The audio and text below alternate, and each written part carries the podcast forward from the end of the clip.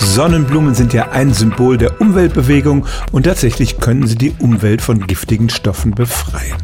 Generell geht es hier um die sogenannte Phytosanierung. Da nutzt man die Tatsache aus, dass Pflanzen in der Lage sind, giftige Stoffe aus dem Boden zu ziehen und in ihrer Biomasse zu speichern.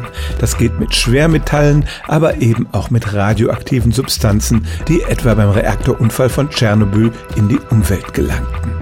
Einige Jahre nach diesem Unglück gab es tatsächlich ein Projekt, da wurde ein radioaktiv verseuchter Teich mit einem schwimmenden Floß von Sonnenblumen tatsächlich gereinigt. 95 Prozent der Cäsium- und Strontiumatome wurden von den Pflanzen aufgenommen. Die Pflanzen werden dann anschließend entsorgt und der radioaktive Abfall sicher eingelagert.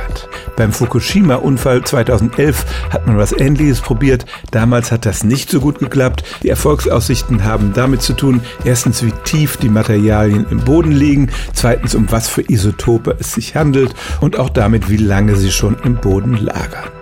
Grundsätzlich ist es aber tatsächlich so, dass man bei der sogenannten Phytosanierung Pflanzen benutzen kann, um Gift aus dem Boden zu entfernen und Sonnenblumen wurden tatsächlich schon gegen Radioaktivität eingesetzt.